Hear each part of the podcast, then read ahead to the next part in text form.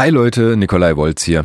Ich möchte euch heute etwas darüber erzählen, wie ihr in der digitalen Klangnachbearbeitung einen möglichst authentischen analogen Sound erhaltet, ähm, was es aus Sicht der Hirnforschung dabei zu beachten gilt und ich möchte euch eine Strategie an die Hand geben, mit der ihr eure Plugins mal auf Herz und Nieren prüfen könnt, wie gut die denn einen analogen Sound emulieren, ob sie das denn überhaupt tun und äh, welche Probleme dabei auftreten können und wie ihr die Probleme im Einzelfall eventuell auch umschiffen könnt.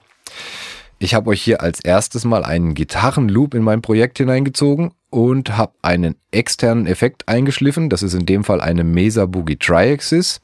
Habe versucht, die Triaxis so einzustellen, dass sie möglichst wenig an dem Frequenzgang und an dem Dynamikverhalten von dem Gitarrenloop ändert. Das ist nicht hundertprozentig gelungen, weil die, die Triaxis immer so ein bisschen in den Frequenzgang eingreift. Aber wie gesagt, ich habe es versucht, so äh, neutral wie möglich einzustellen. Und wir hören mal kurz rein, wie dieser Gitarrenloop ohne diesen externen Effekt klingt und äh, wie mit. Zuerst ohne.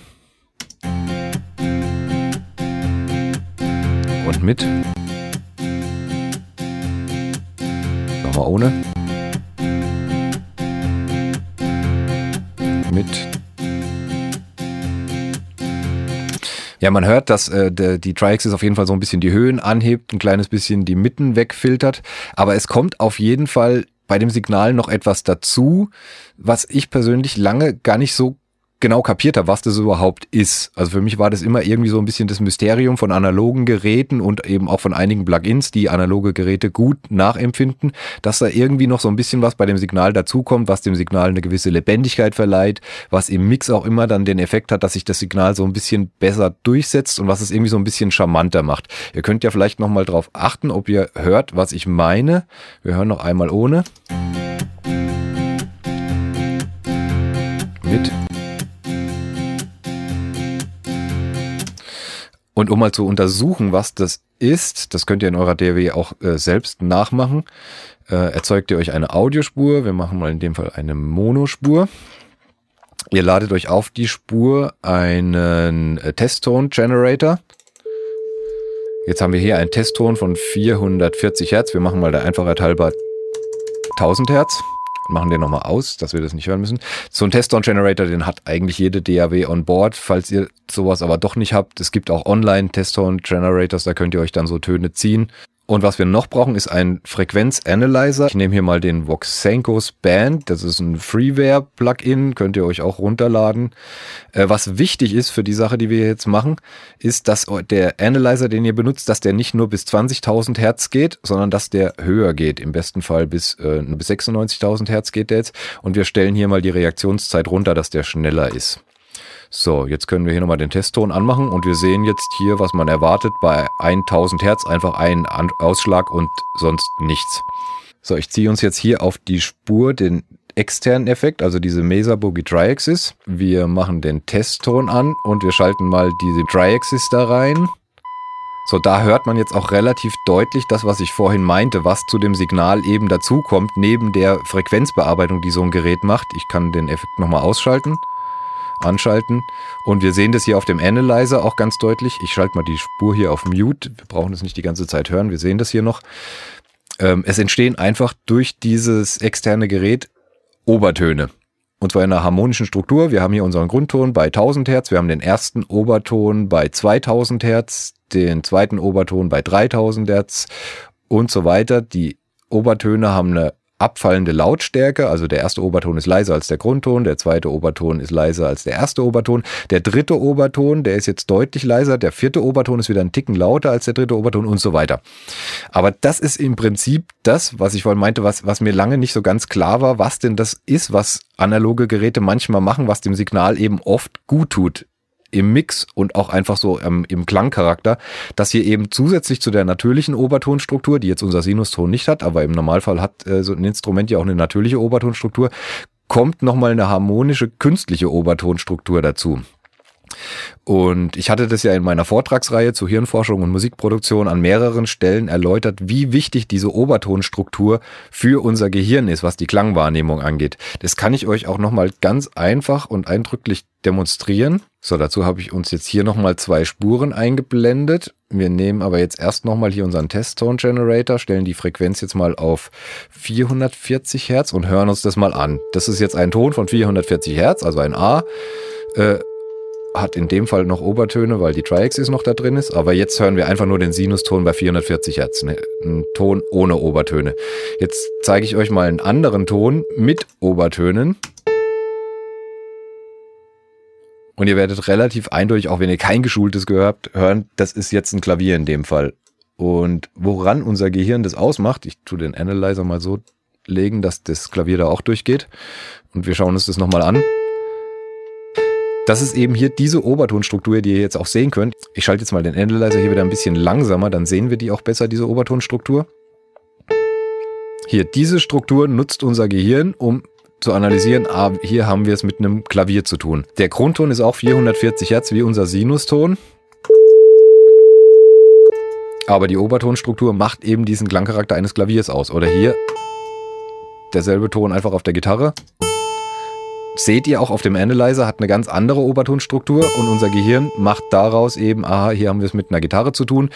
Auch ein ungeschultes Gehör kann hier erkennen, okay, das ist keine Gitarre mit, einer, mit Nylonseiten, das ist eher eine mit Stahlseiten. Ich gebe euch die drei Beispiele einfach nochmal schnell hintereinander.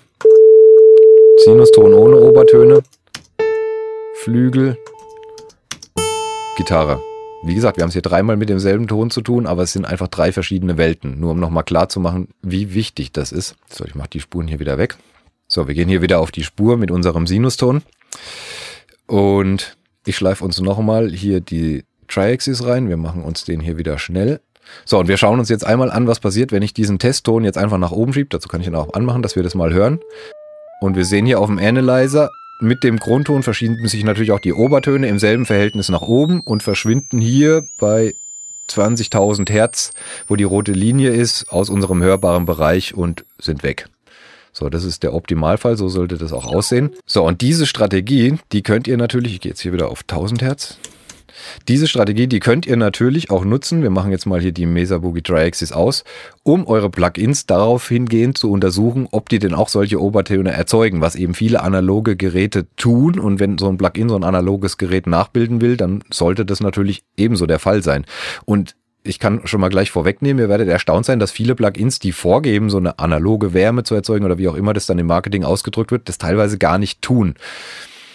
Und ich will euch jetzt mal hier ein Beispiel zeigen von einem Equalizer, der das meiner Meinung nach sehr schön macht. Das ist der hier. Den schleifen wir jetzt zwischen Testton und unserem Analyzer ein, geben hier mal ein bisschen mehr Input. So, und ihr seht, der Equalizer ist komplett alles auf Null gestellt. Also der sollte jetzt eigentlich am, an dem Signal, was den Frequenzgang angeht, noch gar nichts verändern. Aber wir sehen hier auf dem Analyzer, der erzeugt eben auch diese harmonischen Obertöne. Das gibt diesem Plugin eben so eine schöne analoge Wärme, das macht es auch ganz toll. Aber an diesem Plugin kann ich euch auch direkt so ein bisschen das Problem von der ganzen Thematik demonstrieren. So, wenn wir jetzt hier unseren Grundton auch nach oben verschieben, passiert auch erstmal dasselbe wie bei der Triaxis, dass die Obertöne sich im selben Verhältnis mit nach oben, äh, mit nach oben wandern. Und hier so ab 10 Kilohertz, da tritt das Problem auf, auf das ich hinaus will. Da sehen wir, es tauchen komplett randommäßig Obertöne auf, auch unterhalb des, des Grundtons, auch in einem unharmonischen Verhältnis über dem Grundton. Und die Erklärung dafür ist einfach die, ich mache diesmal aus, dass wir das nicht, aber ihr hört auch, dass hier ganz unangenehme Effekte entstehen, also so roboterartiges Geklugger. Das ist der, ich mache das jetzt mal aus hier. So, und warum hier diese fehlerhaften Obertöne auftauchen, das hat mit dem Aliasing-Effekt zu tun. Ganz kurz erklärt, wenn wir uns wie hier in meinem Fall in einem digitalen System befinden mit einer Abtastrate von 44,1 Kilohertz, dann kann dieses System nur Töne bis zu einer Frequenz erfassen, die die Hälfte der Abtastrate beträgt. Also wir, haben hier, wir sind hier bei 44,1 Kilohertz, also bis 22,05 Kilohertz kann das System die Töne akkurat erfassen äh, lässt sich runtergebrochen dadurch erklären. Eine Schwingung besteht ja immer aus einer Aufwärts- und einer Abwärtsbewegung. Ihr seht ja hier so den, äh, auf meinem Testtone Generator diese Sinusschwingung, ist einmal eine Aufwärts- und eine Abwärtsbewegung. Und um die digital zu erfassen, braucht ihr wenigstens einen Abtastpunkt in der Aufwärtsbewegung und einen Abtastpunkt in der Abwärtsbewegung, um die wenigstens noch ganz grob und ganz rudimentär zu erfassen, die Schwingung. Wenn die Schwingung jetzt höher wird als die halbe Abtastrate, dann wird sie einfach fehlerhaft. Wenn sie deutlich höher wird, dann kann es eben passieren, dass zwischen den Abtastraten noch komplette Schwingungen liegen und das System erfasst diese Schwingung dann halt völlig fehlerhaft. Und das ist genau das, was hier passiert. Diese Töne, die hier so fehlerhaft auch unterhalb des Grundtons angezeigt werden, die liegen irgendwo eben überhalb der Hälfte der Abtastrate und werden deswegen komplett fehlerhaft vom System analysiert oder erkannt. Und das macht auch dieses, was wir eben auch gehört haben, dieses unangenehme, diesen unangenehmen Sound aus. Das sind einfach fehlerhafte Obertöne. Ein Interface arbeitet jetzt zum Beispiel so, dass es ab der halben Abtastrate, ab der Frequenz der halben Abtastrate normalerweise einfach einen Low-Pass-Filter oder so einen High-Cut-Filter hat, der einfach diese Frequenzen, die da über der Hälfte liegen, einfach nicht mehr durchlässt, dass das System gar nicht dazu kommt, diese Frequenzen fehlerhaft zu erkennen. Und leider ist es aber in der Plugin-Welt so, dass das nicht immer beachtet wird und es ist jetzt auch in dem Fall so, dass die Frequenzen, die hier jetzt überhalb von äh, 22.000 Hertz liegen, auch einfach ungefiltert ans System weitergegeben werden und das System kann die nicht richtig erkennen und missinterpretiert die als ganz andere Töne. Und dann kommt dieser Effekt zustande, den ihr hier hört. Was was ja wirklich unangenehm ist und äh, was ich ehrlich gesagt auch nicht in meinem Mix haben möchte. Ähm, wenn ihr aber jetzt hier diesen Equalizer auf äh, Signale anwendet, die sehr hohe Töne, also ihr habt ja gesehen, der, der Effekt, der tritt ungefähr auf so ab hier bis 10 Kilohertz sind die Obertöne noch schön harmonisch und so ab 10 Kilohertz geht diese Misere los. Also zwischen 10 und 20 Kilohertz in einem System bei 44,1 äh, Kilohertz.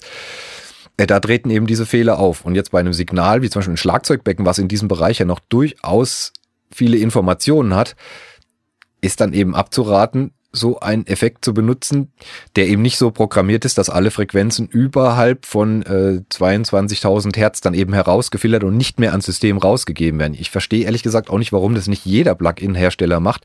Ich stelle mir das jetzt gut, ich hab, bin kein Programmierer und habe auch keine Ahnung davon, aber ich stelle mir das jetzt auch nicht so kompliziert vor, zu sagen, hier, wenn die Frequenz höher ist als 22.000 Hertz in einem 44,1 Kilohertz System, dann äh, ignorieren, weg, nicht ans System rausgeben.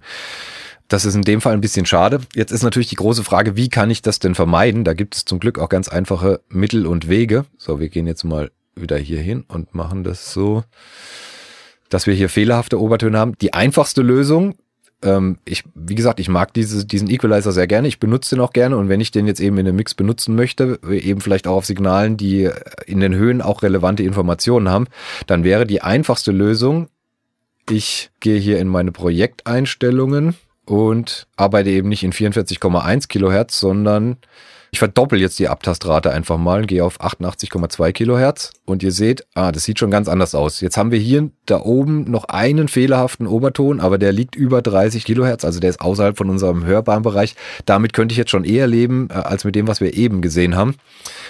Wenn ihr aber trotzdem sagt, na, wenn ich schon irgendwie äh, ordentlich machen will, dann auch richtig. Dann ähm, gehen wir jetzt nochmal auf Projekteinstellungen und gehen auf 176,4 Kilohertz.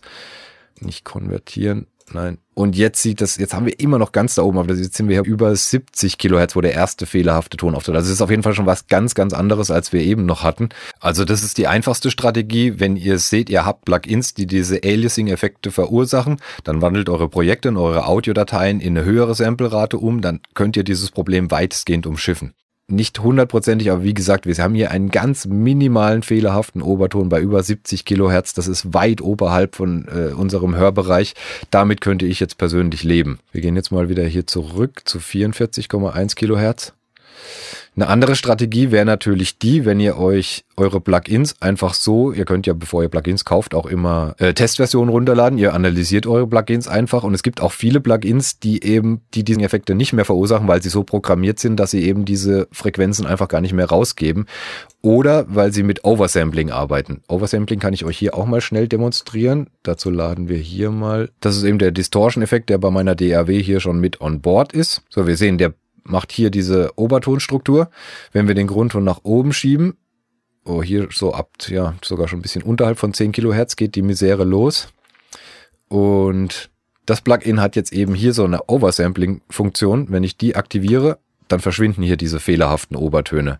Das Plugin macht dann halt eben das, was ich euch eben demonstriert habe. Das äh, konvertiert innerhalb des Plugins die Signale in eine höhere Samplerate, bearbeitet sie und spuckt sie dann wieder in 44,1 raus und hat dadurch eben dieses, diesen Effekt dann auch umschifft. Also das sieht hier auf dem Analyzer sehr schön aus. Was in dem Fall aber jetzt hier so ein bisschen schade ist, das kann ich euch nochmal auf dem Gitarrenloop schnell demonstrieren. Wir machen den Gitarrenloop nochmal an. Ich mache diesen Distortion-Effekt an. Ich mache ihn erstmal ohne das Oversampling an. Und ich mache das Oversampling an. Was mir da nicht so gut gefällt, da verschwinden einfach wahnsinnig viele Höhen. Achtet nochmal drauf, ohne Oversampling. Und mit. Das können wir uns auch mal hier ganz schnell auf dem Analyzer anschauen. Wir gehen wieder hier auf unsere Analyzer-Spur.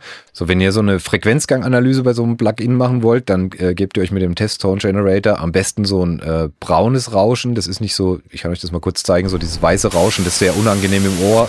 Das Pinke schon ein bisschen angenehmer und das Braune ist einfach gut erträglich und wird hier auf dem Analyzer auch so einigermaßen horizontal dargestellt. So, jetzt aktiviere ich mal eben dieses Distortion-Plugin ohne Oversampling. So, das Signal wird auf jeden Fall lauter, aber bleibt hier frequenzmäßig auch noch einigermaßen gut ausgeglichen. Und wenn ich das Oversampling aktiviere, sehen wir, dass hier ab 10 Kilohertz einfach steil abgesenkt wird und so ab 15 Kilohertz ist einfach gar nichts mehr an Informationen enthalten. Das finde ich in dem Fall ein bisschen schade, vor allem bei einem Plugin, wo ich hier auch eh so einen Tone-Regler habe, wo ich mir nach Belieben die Höhen absenken kann oder sie eben auch da lassen kann, wenn ich das möchte. Und da frage ich mich dann auch, wie sinnvoll das Oversampling noch ist, wenn eben ab dem Bereich, wo es kritisch wird, das Signal einfach dann äh, rausgefiltert wird. Äh, aber was ich eigentlich was ich euch eigentlich damit sagen wollte, wenn ihr solche Tests macht und euch auf dem Analyzer anschaut, dann dürft ihr euch eben nicht nur auf den Analyzer verlassen, weil wie gesagt, ihr dürft eben das Musikalische nicht außer Acht lassen. Wenn ihr so ein Plugin untersucht habt, müsst ihr es euch einfach immer noch auf dem Instrument, wo ihr es dann eventuell mal anwenden, äh, anwenden wollt, anhören, wie es denn überhaupt noch klingt. So, noch einmal zusammengefasst, was könnt ihr tun, um einen möglichst authentischen analogen Sound zu erhalten und solche störenden Aliasing-Effekte zu vermeiden? Ihr könnt eure Plugins eben nach dieser Methode testen und äh, so auswählen, dass diese Effekte gar nicht erst auftreten. Wenn ihr jetzt allerdings Plugins habt, die diesen Effekt verursachen und sie aber trotzdem nutzen wollt, dann könnt ihr sie beispielsweise nur auf Signale anwenden, die hier über 10 Kilohertz keine relevanten Informationen mehr haben. Oder ihr macht das, was ich euch hier demonstriert habe, dass ihr eure Samplerate erhöht. Dazu müsst ihr dann natürlich auch eure ganzen, äh, eure ganzen Audio-Files auch konvertieren. Das machen aber die meisten Systeme dann automatisch und könnt dann eben in einer höheren äh, Samplerate arbeiten und dann tauchen diese Effekte nicht mehr auf. Oder ihr recordet gleich in einer höheren Samplerate. Das ist jetzt auch wieder so ein Thema, wo es dann tausend verschiedene Meinungen dazu gibt, die auch alle irgendwo fundiert sind. Aber was diesen Aliasing-Effekt angeht, macht es auf jeden Fall Sinn, in einer höheren Samplerate als 44,1 oder 48 Kilohertz zu arbeiten. Über alles andere könnte man diskutieren, aber das ist jetzt nicht der richtige Platz dafür. Und wie gesagt, letzte Maßnahme, ihr könnt eure Plugins auch mal äh, dahingehend untersuchen, ob sie so eine Oversampling-Funktion haben und die gegebenenfalls aktivieren, aber eben dann natürlich auch äh, einfach nochmal auf dem Signal kritisch prüfen, ob da keine unangenehmen soundlichen Effekte auftreten, wenn ihr die Oversampling-Funktion aktiviert. So, ich möchte euch abschließend jetzt auch nochmal demonstrieren, was das Ganze denn in, in Mix verursachen kann. So, ich habe euch ein kurzes Soundbeispiel reingezogen. Das war einfach mal eine Idee, die ich auf die Schnelle festgehalten habe die ich aber nie wirklich ausgearbeitet habe. Also das ist kein ausproduziertes Stück Musik, das ist auch kein gemischtes Stück Musik. Das war einfach nur eine Idee, ganz grob skizziert mit äh, virtuellen Instrumenten und dann nie wieder was dran gemacht. Und ich habe jetzt für den Zweck auf die verschiedenen Signale hier ein paar Plugins gelegt, die alle eben mit so einer äh, Obertonsättigung arbeiten und habe die Signale einfach mal alle mal so ein bisschen analog angebrutzelt und habe jetzt hier einen Mixdown habe das Ganze in 44,1 Kilohertz gemacht und habe jetzt hier auch einen Mixdown in 44,1 Kilohertz gezogen und wir hören einfach mal kurz rein, dass ihr einen Eindruck kriegt, worum es geht.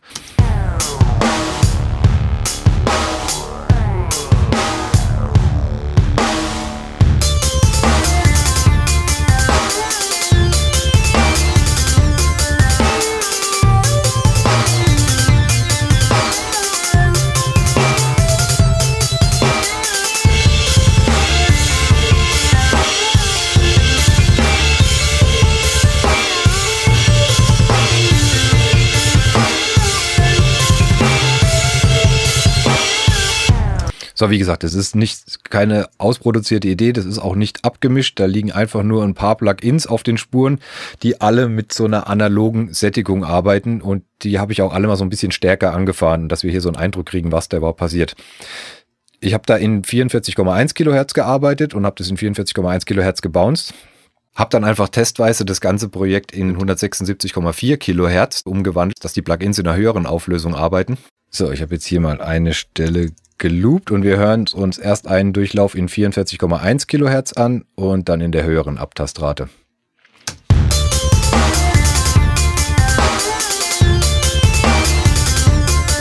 höher.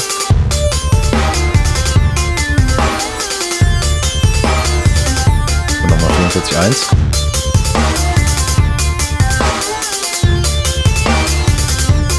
Und die höhere.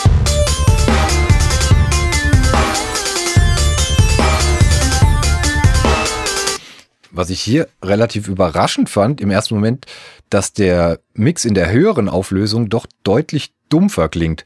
Wenn man aber mal kurz drüber nachdenkt, ist es ja eigentlich selbsterklärend.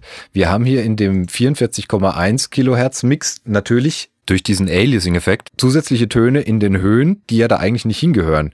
Und in dem Mix mit der höheren Auflösung verschwinden die großteils und dadurch wirkt der Mix erstmal dumpfer, weil er einfach weniger Informationen in den Höhen hat. Aber diese Information, die wir hier im 44,1 Kilohertz Mix haben, die den erstmal brillanter erscheinen lässt, das ist ja alles sozusagen fehlerhafte Höheninformationen, die überhaupt nicht harmonisch zu unserem musikalischen Material sind, sondern die da einfach randommäßig eingestreut werden. Das macht es aber jetzt ein bisschen schwierig, die zwei Mixe miteinander zu vergleichen, weil natürlich der 44,1 Kilohertz durch dieses zusätzliche Höhenmaterial ein bisschen brillanter wirkt. Was haben wir auch in der Vortragsreihe Hirnforschung Musikproduktion an verschiedenen Stellen erläutert, dass mehr Höhen auch unserem Gehör einfach immer schmeicheln. Oder nicht immer schmeicheln, aber dass mehr Höhen unserem Gehör oft schmeicheln und das Signal eben frischer und brillanter erscheinen lassen. Und durch dieses zusätzliche Material in den Höhen wird das Signal bei 44,1 Kilohertz auch einfach lauter als das andere Signal, weil in dem, in dem anderen Mix ist dieses Material nicht da, da fehlt sozusagen Tonmaterial und dadurch ist der ein Ticken leiser. Und wie ich ja auch an, an mehrfacher Stelle in der Vortragsreihe erläutert habe, Signale, die lauter sind, empfindet unsere Wahrnehmung immer erstmal als ein bisschen äh, schöner, voller, brillanter, mehr Durchsetzungsvermögen. Und dadurch wirkt vom ersten AB-Vergleich das 44,1 Kilohertz Beispiel vielleicht sogar ein bisschen schöner als das andere.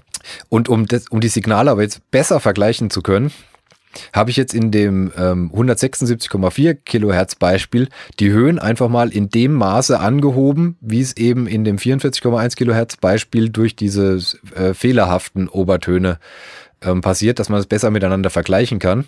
Wir hören erst das Beispiel in 44,1 Kilohertz und dann das Beispiel in 176,4 Kilohertz.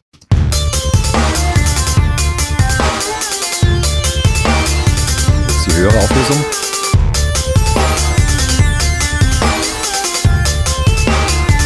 Nochmal 44,1.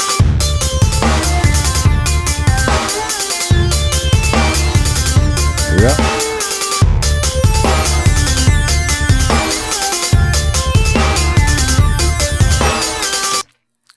Da wird jetzt aber dann doch deutlich, dass diese Höhen, die wir hier bei dem 44,1 Kilohertz Beispiel zusätzlich erhalten, dass die halt gar nicht so wahnsinnig schön sind, sondern dass die eher so den Charakter wie von so einem äh, von so einem braunen Rauschen, wie wir es vorhin gehört haben, haben, weil es halt eben einfach zufällige Töne sind, die da dazukommen und die Höhen bei dem 176,4 Kilohertz Beispiel, die ich jetzt einfach mit einem Equalizer angehoben habe, einfach viel harmonischer und musikalischer sind.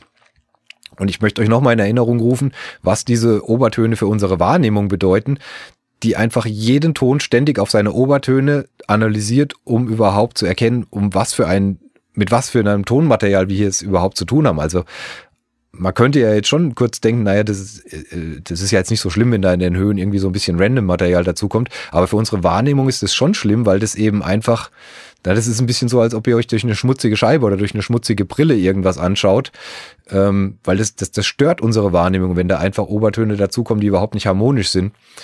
Und das macht eben auf jeden Fall auch das Musikhören einfach anstrengender, auch wenn ihr das vielleicht gar nicht bewusst wahrnehmt, aber wenn da einfach die Höhen komplett zugeschissen sind mit irgendwelchem zufälligen falschen Obertonmaterial, was da gar nicht hingehört, dann muss unsere Wahrnehmung ständig irgendwelche Töne analysieren, die es nicht zuordnen kann. Und das könnt ihr eben vermeiden, wenn ihr auf diesen Aliasing-Effekt achtet und versucht den zu vermeiden und kommt so der Klangwahrnehmung eurer Zuhörer entgegen und macht das Musikhören einfach viel angenehmer.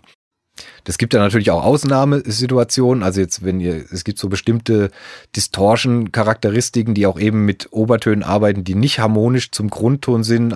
Man kennt das eben manchmal von so stark verzerrten Gitarren. Also wenn man so einen Effekt haben will, dann ist das ja auch in Ordnung. Aber wenn ich jetzt eben einfach einen Mix schön schmeichelhaft für das Gehör machen will, wenn ich jetzt irgendwelche seidigen Höhen ins Schlagzeug mischen will und mir dann so fehlerhaftes Tonmaterial dazukommt, also ich persönlich möchte das vermeiden und würde eigentlich auch jedem empfehlen, darauf zu achten. So, ich hoffe, ihr fandet dieses Thema ähnlich spannend wie ich und ich hoffe vor allem, dass ich euch ein Stück weit helfen konnte. Wir sehen uns hoffentlich irgendwann in einer nächsten Folge wieder. Bis dahin, viel Spaß, danke fürs Zuhören und ciao.